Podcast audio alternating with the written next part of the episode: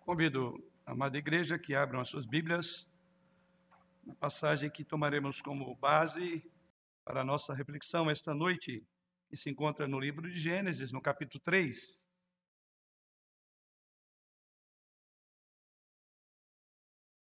Gênesis, capítulo 3, nós vamos ler a partir do verso 1 até o verso de número 13. Livro de Gênesis, capítulo 3, versos 1 ao verso de número 13. Quando assim nos diz a santa e inerrante palavra do Senhor. Mas a serpente, mais sagaz que todos os animais selváticos que o Senhor Deus tinha feito, disse à mulher: E assim que Deus disse: Não comereis de toda árvore do jardim? Respondeu-lhe a mulher: Do fruto das árvores do jardim podemos comer, mas do fruto da árvore que está no meio do jardim, disse Deus: Dele não comereis, nem tocareis nele, para que não morrais. Então a serpente disse à mulher: É certo que não morrereis, porque Deus sabe que no dia em que dele comerdes, se vos abrirão os olhos, e como Deus sereis conhecedores do bem e do mal. Vendo a mulher que a árvore era boa para se comer, agradável aos olhos, e árvore desejável para dar entendimento, tomou-lhe do fruto e comeu, e deu também ao marido, e ele comeu.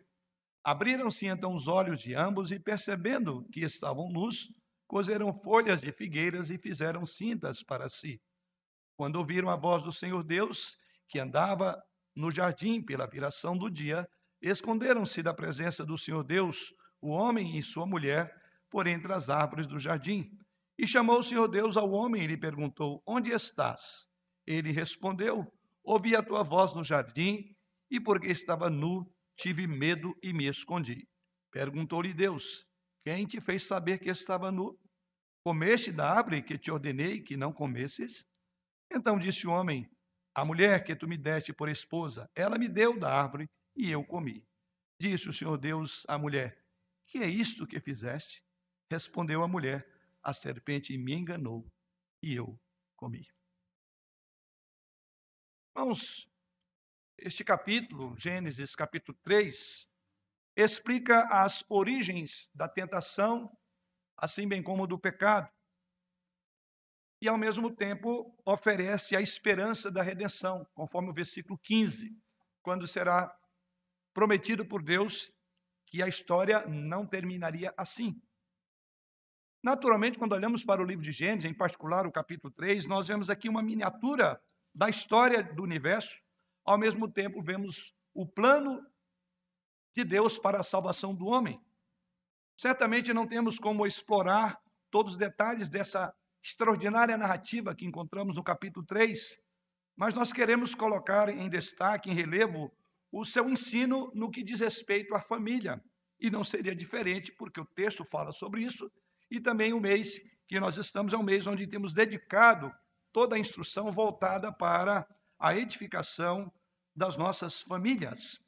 E aqui nós vamos olhar exatamente o que aconteceu com esta família como resultado da queda, ao mesmo tempo, como Deus prometeu usá-la para o plano da própria redenção. Os efeitos da queda foram desastrosos, tiveram alcances universais. A queda do homem afetou primariamente e primeiramente a família, conforme veremos ou já vimos na leitura do texto. E é exatamente nessa família é que nós vemos as manifestações mais hediondas do pecado. Nós vemos adultério, nós vemos manifestações do abandono, vemos estupro, espancamento, mentiras, fingimento, adultério para com as pessoas que um dia juramos amar e ajudar e cuidar. É chocante isto. Deus, porém, tinha um plano, conforme veremos, de resgate que culminou na própria obra da cruz, na ressurreição, na morte e ressurreição de Jesus Cristo.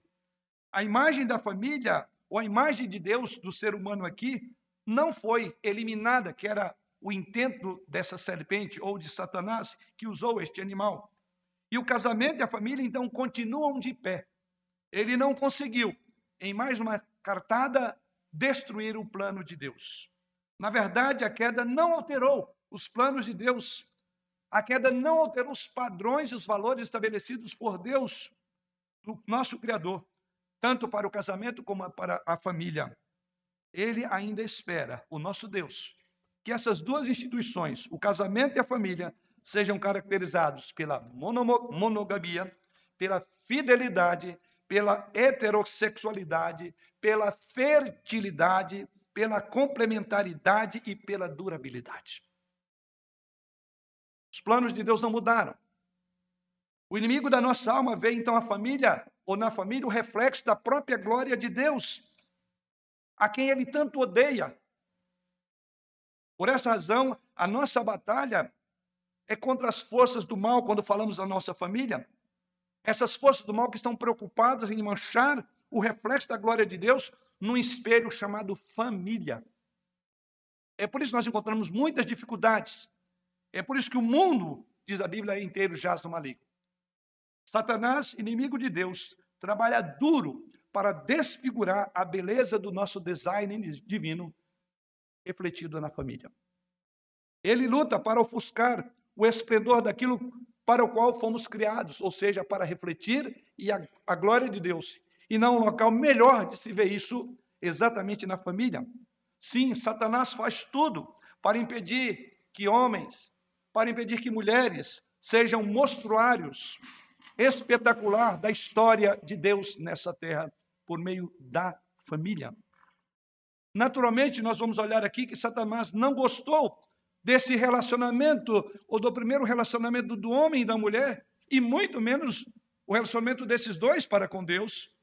Na época, certamente, ou provavelmente, ele não entendeu que esse relacionamento, esta unidade entre Deus, o seu povo, entre Adão e Eva, prenunciava o relacionamento de Cristo e a sua igreja. É possível que ele não tinha entendido isso ainda, porque ele não é onisciente. Mas não há dúvida que no contexto da nossa passagem, algo que Satanás viu aqui e que ele não gostou, é que aquele relacionamento espelhava a própria glória de Deus, a glória da qual ele tentou ofuscar e foi precipitado para as algemas eternas. Portanto, Satanás decidiu, e ele está empenhado em desfigurar em acabar o relacionamento cujo alvo é expor o evangelho da glória do Senhor Jesus Cristo, e Deus faz isso por meio da família. Precisamos então, queridos irmãos, nos conscientizar que há uma guerra espiritual de impacto eterno que cerca os nossos relacionamentos familiares. Há uma guerra de impacto eterno que cercam os relacionamentos familiares. Nessas horas, as nossas reações ou as nossas relações terão impactos eternos daquilo que lidamos no contexto das nossas famílias. O contexto dessa passagem nós encontramos numa divisão ou numa mudança abrupta e assustadora. Eu li o texto para os irmãos a partir do capítulo 3, que é onde nós vamos focar os nossos olhos, mas há uma transição. O que é dito antes do capítulo 3 depois de dois capítulos iniciais de extrema beleza, descrevendo a bondade, a beleza de Deus, onde Deus criou todas as coisas, e o resumo desses dois capítulos é que Deus viu tudo e eis que era muito bom. É assim que nós encontramos. Até aqui nós vemos o design maravilhoso de Deus, a sua bênção do universo, e uma bênção que, de uma forma particular e personalizada, chega a um casal, a Adão e Eva. Gênesis depois então revela a partir do capítulo 2 consequências horríveis que tentam desfigurar a relação, é, é, consequências horríveis que o pecado traz desfigurando ou tentando desfigurar a imagem de Deus em nós. Sim, o pecado, saibam, queridos irmãos, eles, ele de fato nos ataca no âmago, no âmago das nossas condições. O pecado ataca-nos no âmago da nossa masculinidade e feminilidade. Aquilo que Deus criou para exibir a sua glória e encher de alegria, agora está fraturado.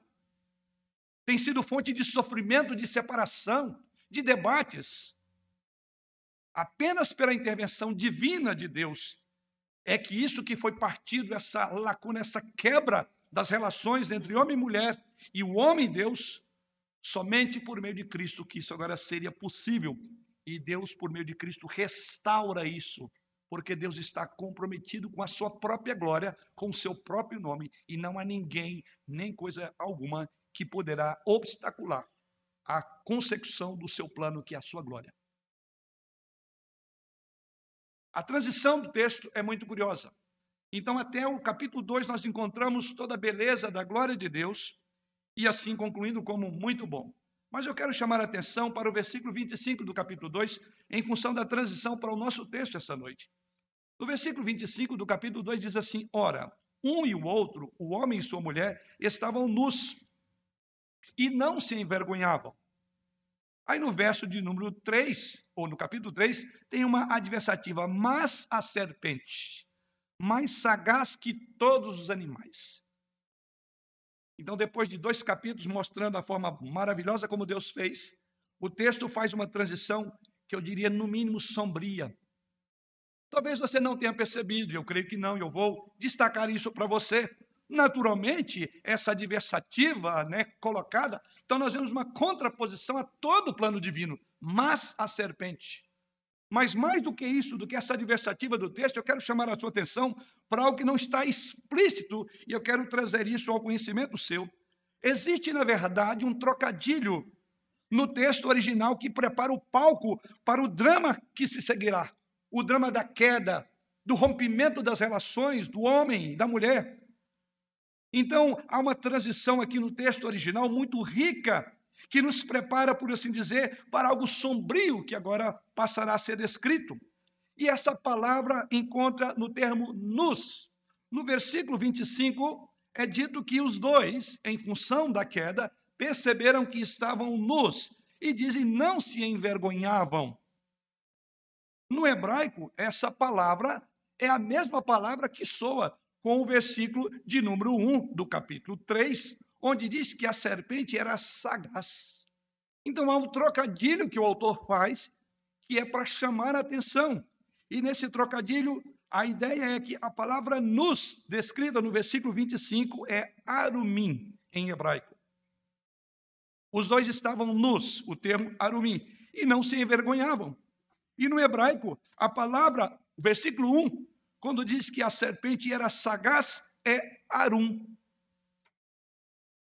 O que temos aqui, na verdade, são o que nós chamamos de é, homônimos, ou seja, duas palavras distintas, mas escritas da mesma maneira, como, por exemplo, a palavra manga.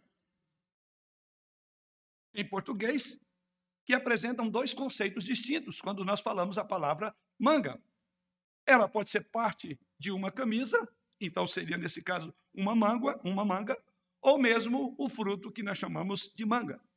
Então o efeito do jogo de palavras que é usado para descrever a nudez de Adão e Eva com a sagacidade da serpente, estão aí os termos. O efeito do jogo de palavras é que o autor original ele queria mostrar como que uma mudança abrupta, como ah, uma ideia de subir o tom, preparar para uma cena de terror, de medo, de susto, de choque. É como num fundo de um filme que prepara o espectador para algo iminente. Tire, por exemplo, a chamada trilha sonora do filme e você perderá toda a graça. Então é aquele momento onde soam os tambores, por assim dizer, onde coloca uma música de suspense e aí depois vem a cena. É mais ou menos isso que o autor coloca no texto sagrado aqui. É como se o homem e a sua esposa estivessem nus e sem vergonha, enquanto a serpente, a serpente era nua, esperta, sagaz e sem vergonha. Mais do que qualquer outra criatura. Então, primeiro, a própria transição do texto. Ou seja, a nudez do casal representava o fato de que eles eram até aqui inocentes para com o mal, eles não sabiam das armadilhas que estavam por trás, que estavam postas naquela conversa de, Eva com a serpente.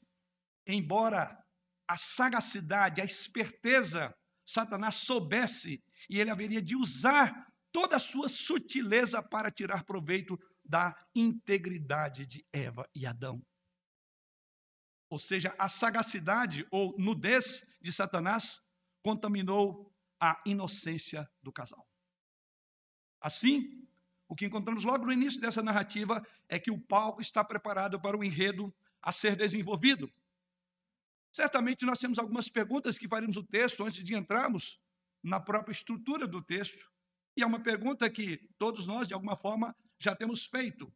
Ou seja, quem, de onde veio o tentador? Esse texto não nos diz e nem nos interessa, mas fica evidente, à luz do que diz Apocalipse capítulo 12, versículo 9 e 10, que a serpente é a manifestação visível de Satanás. Que a serpente é aquele anjo de luz, que diz Paulo em 2 Coríntios capítulo 11, verso 14, e que essa altura já havia caído, então não nos importa, mas é assim que o texto nos coloca diante dessa cena. O nosso foco, então, aqui será o impacto que essa queda teve no plano divino para a humanidade e especialmente o impacto que essa queda teve para com a família, que é o nosso tema do mês. Aprenderemos muito nesses versículos sobre o ciclo de vida e morte que a tentação produz. Quando Satanás chega, ele traz exatamente isso. Quando nós olhamos, por exemplo, em todo o Novo Testamento, nós somos capazes de lembrar que Satanás tem as suas estratégias o apóstolo Paulo afirma isso em 2 Coríntios, capítulo 2, versículo de número 11. E ele diz que na sua estratégia Satanás visa corromper a imagem de Deus refletida em nós. Então ele tem um foco por trás da família, do pai, da mãe, dos filhos. Satanás tem o foco de tocar a glória de Deus. Então, quando nós olhamos para o contexto dessa passagem, veremos que a triste história da tentação e a subsequente queda da raça humana em Gênesis 3 mostra como, mesmo no paraíso, o homem e a sua esposa não estavam contentes, mesmo no paraíso. A história serve como uma miniatura de um enredo da própria história nossa. A natureza humana sempre está insatisfeita. Estamos sempre descontentes, sempre em busca de algo melhor e algo maior. No caso dos papéis de homem e de mulher, a história também comprova que tanto o homem quanto a mulher vivem como pecadores em constante competições de conflito um com o outro. Algo bem diferente do propósito para o qual nós somos criados. Tudo isso está aqui nessa narrativa. Mas eu quero, de uma forma bem particular, considerar aqui os três passos que se sucederam no contexto da tentação de Adão e Eva, com base em todo esse contexto já colocado diante dos irmãos. Vamos orar.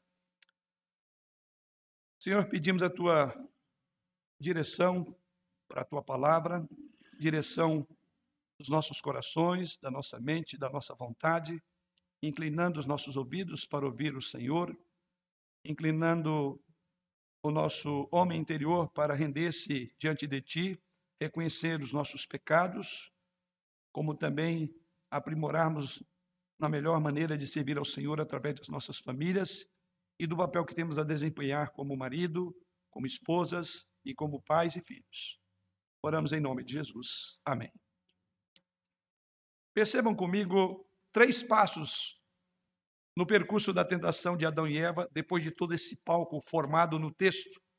E o primeiro deles nós encontramos versos 1 a 3, a narrativa prossegue dizendo que Satanás chegou, ou a serpente, que era mais sagaz que todos os animais selváticos, versos 1 a 3, que o Senhor Deus tinha feito, disse à mulher: É assim que Deus disse: Não comereis da árvore do jardim? Respondeu-lhe a mulher: Do fruto das árvores do jardim podemos comer. Mas do fruto da árvore que está no meio do jardim, disse Deus, dele não comereis, nem tocareis nele, para que não morrais. Primeira coisa que nós vemos nos passos que levam à queda é a dúvida quanto ao caráter de Deus. É a primeira coisa, é o primeiro local onde o diabo coloca, que é o primeiro passo que nos levará, consequentemente, aos outros dois. E é exatamente o que nós encontramos. Então, o primeiro passo no percurso da tentação dos nossos pais foi lançar dúvida quanto ao caráter de Deus e da Sua palavra. Observe que é exatamente isso que encontramos nesses versos lidos aos irmãos.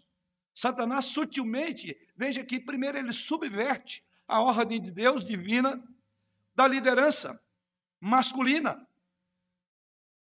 e do auxílio feminino. Vocês verão que tem algo aqui por trás. Há agora uma confusão, uma confusão de papéis entre homem e mulher a partir da proposição que Satanás faz. Porque ele era sagaz, esperto. Olha onde ele chegou. E nós veremos por que, que ele faz isso? Primeiramente, ele aborda a mulher. Ele já subverte os papéis. Ele vai à mulher e não ao homem. Afinal, ela não estava presente quando Deus deu as ordens a Adão sobre a sua gerência do jardim. Veja, lembra quando Deus fez Adão e ordenou ele sobre o jardim do Éden? Ela não estava lá. E ele sabia disso, mas ele não vai Adão. Ele vai começando a subverter os papéis. É assim que começa por isso que o texto diz que era sagaz este essa serpente ou Satanás. Sabemos disso porque ele, a, a sua abordagem mostra uma desvirtuação calculada do plano de Deus para a liderança de Adão no relacionamento. Ele vai à mulher. Ele traz a mulher para a cena principal. É a ela que ele vai falar. Ele já quer inverter papéis. Ele sabia que a ordem foi para Adão, mas ele vem falar com Eva. E aqui começa então a sagacidade dessa serpente. Então a serpente não apenas faz isso de procurar a mulher, que não era a cabeça, mas o homem, de procurar o homem, não a mulher. Melhor, a mulher e não o homem. A pergunta agora que ela faz é outro ponto que chama-nos atenção. A pergunta é: é assim que Deus disse? Veja a colocação no verso de número 3. É assim que Deus disse. Veja, quando essa serpente faz isso, quando Satanás faz isso, ele questiona a bondade da provisão graciosa de Deus. Ele está questionando: será que Deus é tão bom assim? A palavra de Deus e o caráter de Deus agora estão em jogo. Primeiro, ele muda os papéis, e agora, segundo lugar, ele ataca diretamente aquele que ele queria atacar a bondade de Deus. Satanás então inicia seu ataque contra a imagem de Deus, mirando o relacionamento conjugal. Ele trará confusão entre Adão e Eva, e entre Adão e Eva e Deus. Porque ele veio, como diz Jesus Cristo, para roubar, matar e destruir. Não é por acaso que o apóstolo Paulo, em Efésios capítulo 6, versos 10 a 20, descreve essa nossa luta logo após o texto extenso sobre o lar cristão. Ele diz que nós temos uma batalha espiritual. Não lutamos contra carne nem sangue, mas contra principados e potestades. E Paulo fala isso logo depois de descrever os papéis de marido e mulher, de pais e filhos. Naturalmente, por Deus ser o criador do casamento e da família, é que os alicerces divinos dessas instituições ou instituições estão sendo duramente atacados nos últimos anos. E esse nível de ataque subirá até a vinda de Jesus Cristo. Quer percebamos ou não, queridos irmãos, nós seres humanos estamos envolvidos em um conflito espiritual cósmico. E esse conflito se dará numa forma mais intensa no contexto das nossas relações familiares. No qual o casamento e a família são as áreas de suma importância, dentro das quais são travadas batalhas espirituais e culturais. O apelo, então, do inimigo, no versículo 1, foca, então, a atenção na única proibição de Deus. Primeiramente, ele diz: é assim que Deus disse. É a primeira indução para o erro. É lançar dúvida. E o texto sagrado prossegue dizendo: é assim que Deus disse: não comereis de toda árvore do jardim. Vocês percebem aí a proibição. Ele foca a atenção numa única proibição, primeiramente mentindo. Vocês não vão comer de todas as árvores? É assim que está.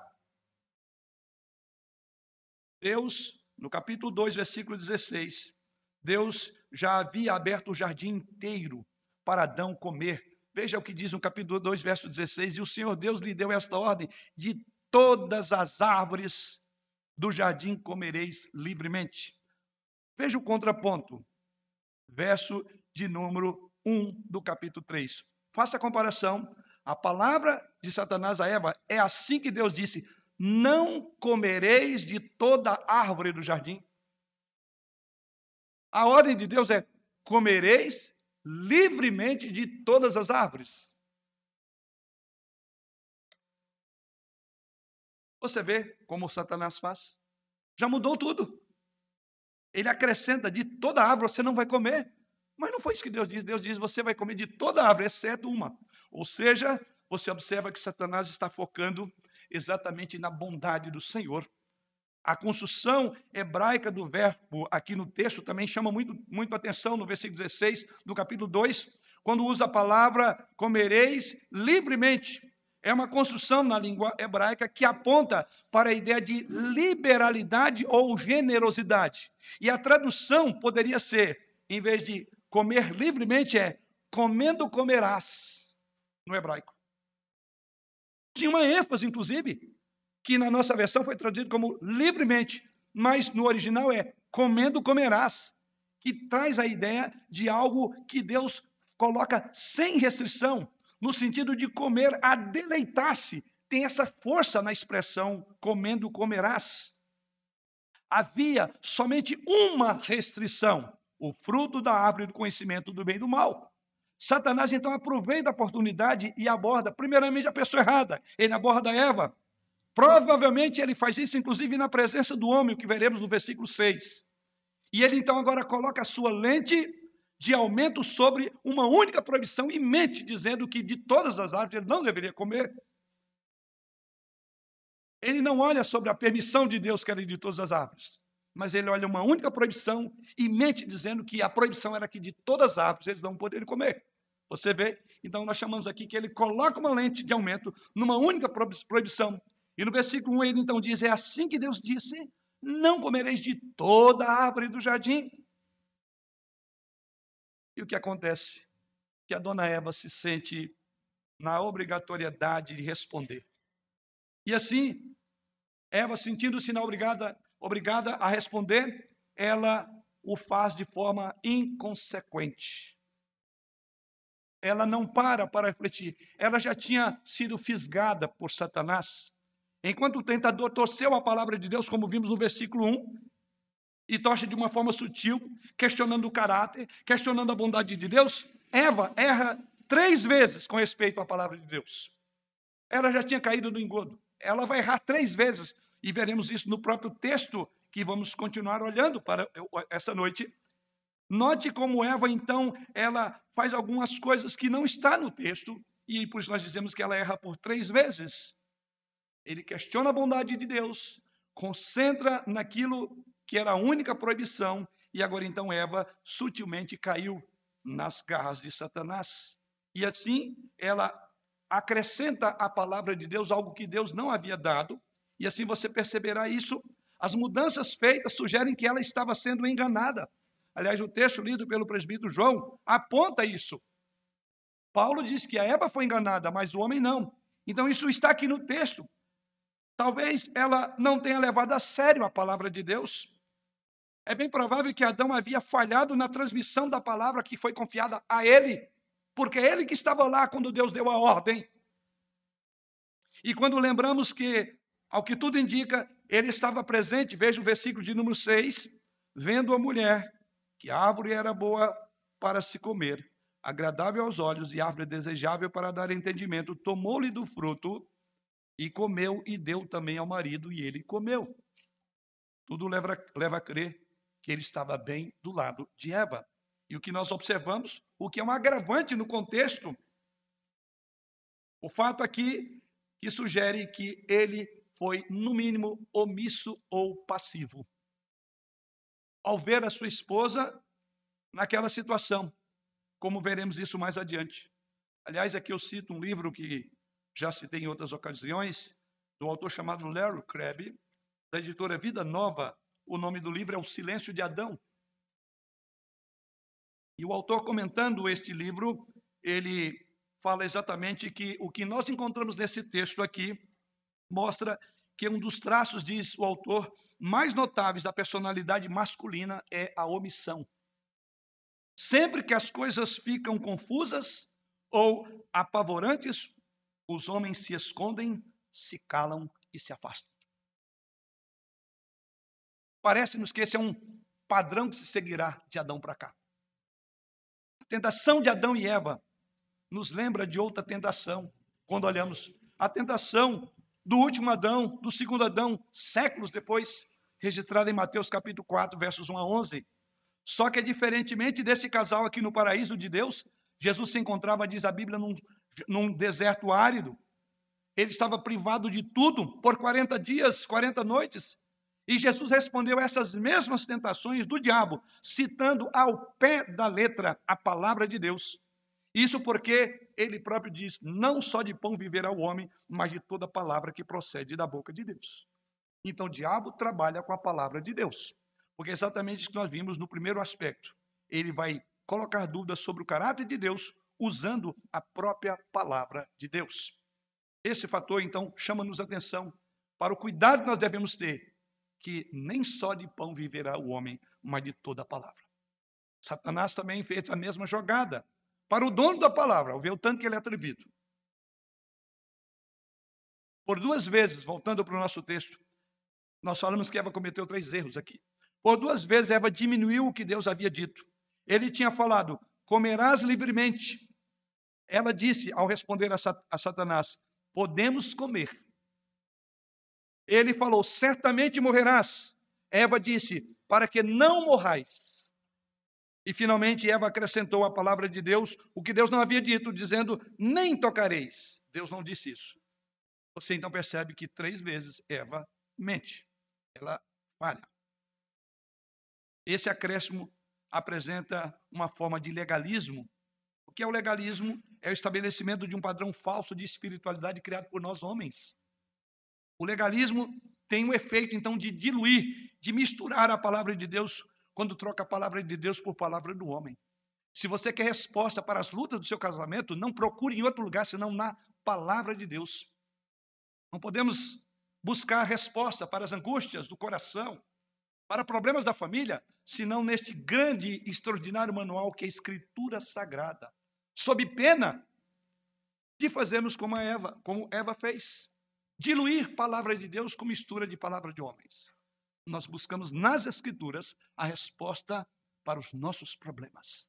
Aqui está. Quando você usa a palavra de Deus e mistura com outras palavras, você corre o risco de acrescentar ou você corre o risco de tirar. Mas o segundo aspecto que nós encontramos nesse declínio, na maneira como Satanás vai trabalhar, o segundo passo no percurso da tentação é a negação escancarada da palavra de Deus. Se o diabo começa a lançar dúvida, o próximo passo, como vemos no texto, então haverá negação da Bíblia. Veja os versículos 4 e 5. Então a serpente disse à mulher: É certo que não morrereis, porque Deus sabe que no dia em que dele comerdes, se vos abrirão os olhos, e como Deus sereis conhecedores do bem e do mal. Então, a estratégia de Satanás não é muito difícil de entender. Ele lança dúvida. E à medida que aqueles para quem ele lança dúvida têm dúvidas sobre Bíblia, não conhece a palavra, o segundo passo virá. Então, ele vai negar a própria palavra de Deus. Veja o quanto nós precisamos estar firmados na palavra, irmãos, para não cairmos nesse problema. O segundo passo no percurso da tentação é a negação escancarada da palavra de Deus. Satanás, que Jesus Cristo chama de pai da mentira, em João capítulo 8, versículo 8, versículo 44, veja que ele ousa acusar Deus de mentiroso. Quando ele berra dizendo, é certo que não comereis. Ele está dizendo que Deus é mentiroso, que Deus não sabia o que estava fazendo. Ou mais diretamente, ele vai contra a verdade de Deus e chama Deus de mentiroso quando ele diz: certamente isso não vai acontecer.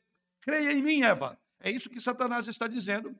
Agora que a mulher já está na defensiva, agora que a semente da dúvida foi colocada com relação ao caráter de Deus no coração de Eva, ele avança para aplicar o golpe fatal. É isso que nós encontramos no texto.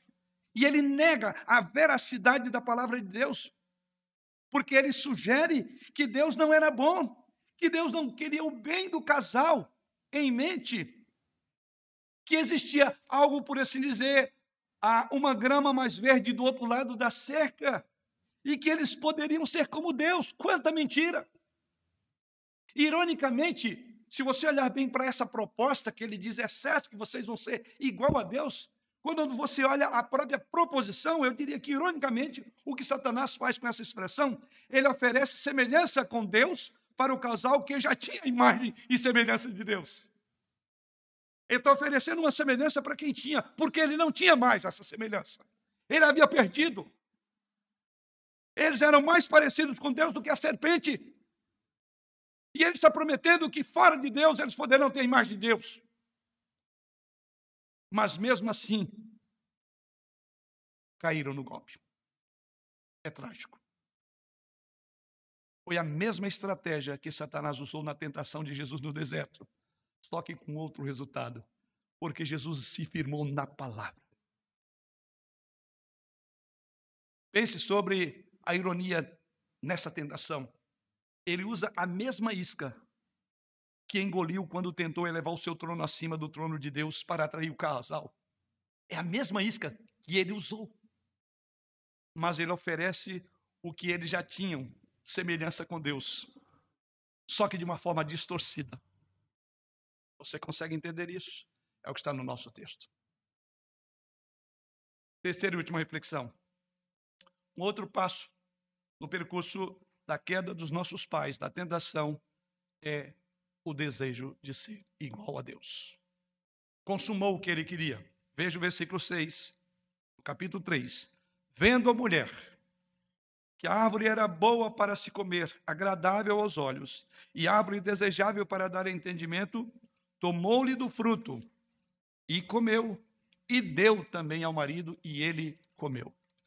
Desejo de ser igual a Deus. Vem aí então o terceiro e último passo no percurso da tentação que os nossos pais caíram. Satanás já tinha feito o seu trabalho sujo até aqui. As sementes de dúvida foram lançadas no coração. A semente da negação. Encontraram agora um solo fértil no desejo da mulher. Porque o texto sagrado que culmina, diz o texto que isso vai culminar com rebeldia, mas o solo do coração de Eva era um solo extremamente fértil, que veremos agora. É aquilo que o apóstolo João diz na sua primeira epístola, no capítulo 2, versículo 15 a 17, onde ele diz ali como que o amor do mundo, o desejo dos olhos, a consciência da carne, a soberba da vida. Isso então atinge o coração de Eva. Adão e Eva quebram o primeiro e último mandamento, que viriam anos mais tarde na tábua da lei, quando colocaram outros deuses diante de Deus, do Deus verdadeiro quando eles cobiçaram ser igual a Deus, quando eles cobiçaram o fruto proibido. Então, nesse sentido, é o que dissemos, eles quebraram o primeiro e último mandamento. Não terás outro Deus diante de mim, e eles são cobiçosos, que é o último mandamento. Quebraram todos os mandamentos, do primeiro ao último, quando cederam às artimanhas de Satanás. O texto sagrado, voltando para ele, no verso 6, diz que, primeiramente, a árvore era agradável aos olhos, desejável para dar entendimento, e assim ele tomou do fruto, ela, e deu ao seu marido. A palavra traduzida aqui por agradável, irmãos, é desejável. Essas palavras são, estão relacionadas umas às outras. E essas duas palavras, agradável e desejável, está relacionada a uma outra palavra em hebraico que é cobiça. Então, encontramos aqui a cobiça no coração de Eva, que é o último mandamento dos dez mandamentos, descrito em Êxodo 5, 21, Deuteronômio, melhor dizendo, 5, 21 e Êxodo 20, versículo 17. Então, a raiz do pecado foi a cobiça. Eles serviram ao ídolo de si mesmo e colocaram-se no trono da vida. Não é este o pecado que tem nos derrubado em família? O nosso egoísmo, a nossa cobiça, o desejo de ser feliz independentemente do outro, não é a busca do prazer, não é colocar-se no lugar de Deus. Veja, nós temos tudo a ver com essa narrativa. E eu não tenho dúvida que você está se identificando a todos esses passos do desastre de suas quedas, porque é isso que diz o texto sagrado. Em todo o percurso, queridos irmãos, da tentação, nós ficamos a perguntar: onde estava Adão? A resposta está no final do versículo 6, quando diz o texto sagrado que ela comeu e deu também ao marido, e ele comeu. Uma tradução literal do final do versículo diz assim: Tomou-lhe do fruto e comeu, deu também ao marido que estava com ela. Uma tradução literal. Que estava com ela, e diz: E ele comeu. Algo curioso aqui, o fato da rapidez da sequência dos verbos e a leitura natural da narrativa mostram que Adão estava bem próximo, possivelmente ao lado dela, quando tudo aconteceu. Você então entende por que, que, Satan, por que, que Paulo diz Eva foi enganada, mas Adão sabia. Ele ouviu diretamente de Deus. A ordem foi dada a ele. Então aqui abrimos um grande leque para falar do papel do homem na tentação. Volto mais uma vez a citar o autor Crabbe no seu livro clássico Silêncio de Adão, comentando essa passagem, ele diz o seguinte: Onde estava Adão quando a serpente tentou Eva? Será que Adão estava ali o tempo todo, em pé, ao lado da esposa, enquanto a serpente enganava com a sua astúcia? Ele estava ali ouvindo cada palavra. Por que ele não disse nada? Ele ouviu Eva citar incorretamente a ordem de Deus. Nós vimos estava trocada. Ordem que um dia Deus transmitira diretamente a ele. Ele sabia ipsilíderes, ao pé da letra, como que aquela ordem, como é, foi a ordem. Ele agora estava observando quando Eva começou a olhar para a árvore proibida.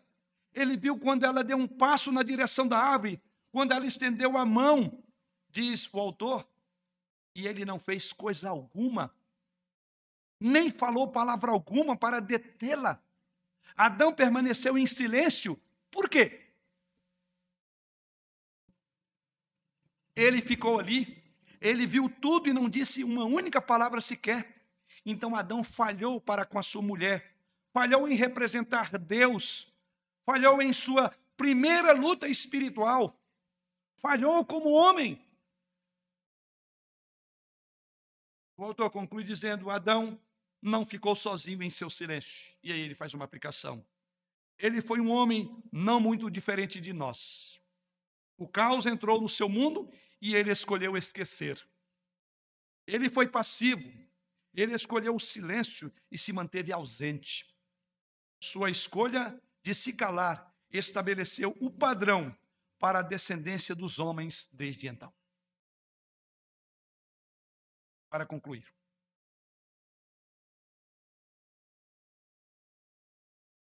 Certamente, como falamos, esse texto traz lições sobre liderança masculina. Esse trecho traz liderança sobre omissão. Esse texto traz instruções sobre passividade que minam o fundamento de uma família. Todos os problemas de uma família estão ligados a essas questões. E vemos como a mulher que deveria ter sido auxiliadora idônea acabou sendo o tropeço que levou à queda. Cada um abandonou o seu papel.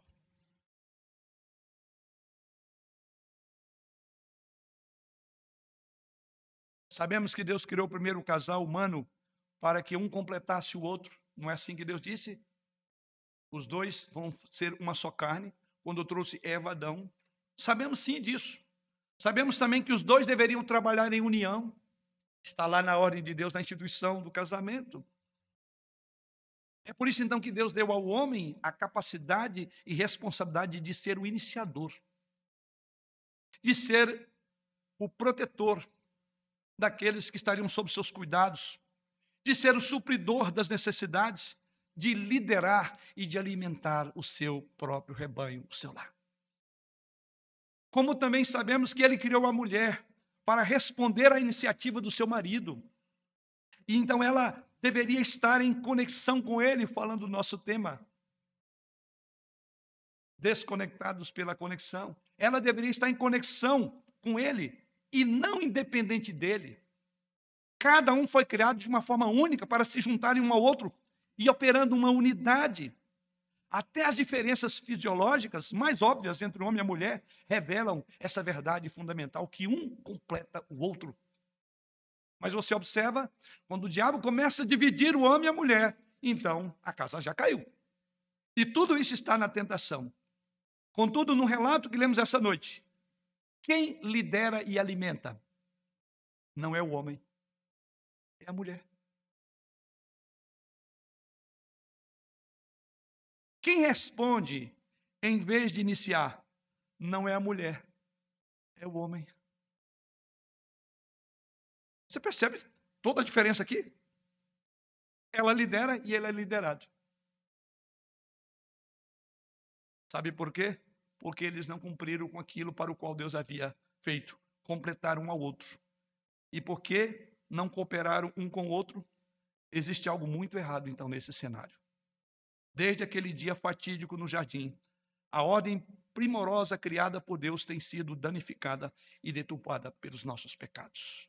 Uma verdadeira inversão de valores em muitas famílias. E se na primeira não deu certo, se você inverter os papéis, não vai dar certo na sua família. Simples assim. Percebemos então em nosso mundo como os precedentes estabelecidos no primeiro pecado continuam ecoando nas nossas vidas, nos nossos relacionamentos e nos nossos casamentos. Mulheres que tomam frente e homens que abandonam a liderança espiritual do lar revelam-se como novos Adão e Eva. Mulheres que tomam frente e homens que abandonam a liderança espiritual do lar, na verdade, revelam-se como o novo Adão e a nova Eva. Ao comer, conforme diz o texto, o homem colocou a sua esposa como deusa em sua vida, obedecendo a voz dela em vez de ouvir a voz de Deus. E ela não tinha noção da voz de Deus porque faltou. Ele foi negligente, omisso, amou mais a esposa do que Deus. Foi justamente essa atitude que Deus abordou em primeiro lugar quando falou ao homem no capítulo 3, versículo 17. Veja a sequência. Diz lá: E Adão disse: Visto que atendeste a voz da tua mulher. Não sou eu que estou dizendo, Deus está dizendo isso. Você preferiu ouvir ela do que a mim. Colocou a sua esposa como Deus. O homem quis agradar a esposa antes de agradar a Deus. Como Paulo diz, ele não foi enganado como a mulher foi em 1 Timóteo 2,14, porque Abdão sabia exatamente o que estava fazendo. Simplesmente ele decidiu desobedecer e seguir com a sua esposa na desobediência. E o que nós vemos é que quando a serpente deu bote final no casal, quando injetou o veneno do pecado nas veias da raça humana, todos nós caímos com ele. Paulo afirma isso em Romanos 5,12. Como por um só entrou o pecado no mundo, e pelo pecado a morte. A morte passou a todos os homens, porque todos pecaram. E agora estão destituídos da glória de Deus. Sim, a imagem de Deus refletia no espelho, e estava refletida no espelho do casal, ficou agora embaçada, corrompida e distorcida. A tragédia do pecado fez com que a vida nunca mais fosse a mesma. No período da pandemia, eu vi uma palavra que era muito comum: chegamos ao novo normal. O mundo nunca foi normal depois da queda. Nunca mais foi o mesmo. Então, o que vemos é que a tragédia do pecado fez com que essa vida fosse difícil. Fomos mergulhados nas trevas do pecado. Mas a história não terminou assim. Por meio de Jesus Cristo, Deus restaura a família. E mais do que isso, coloca como espetáculo para Satanás ver que no relacionamento de marido e mulher há uma imagem de Deus relacionada à própria Trindade. Por isso que Paulo usa a figura dizendo que os padrões do amor do marido para com a esposa são os padrões mais elevados, que é o de Cristo pela igreja.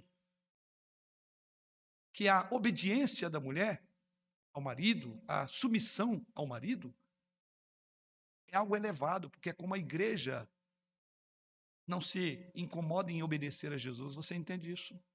É nesse nível que foi colocado.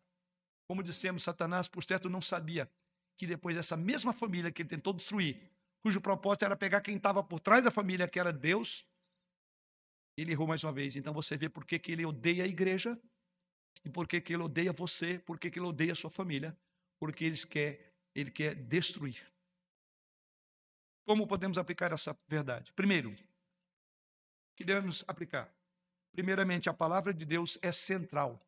À luz de tudo que vimos nessa narrativa, ela é central para resistirmos à tentação e tem que ser central em nossos lares. Abandone a Bíblia e você estará inseguro.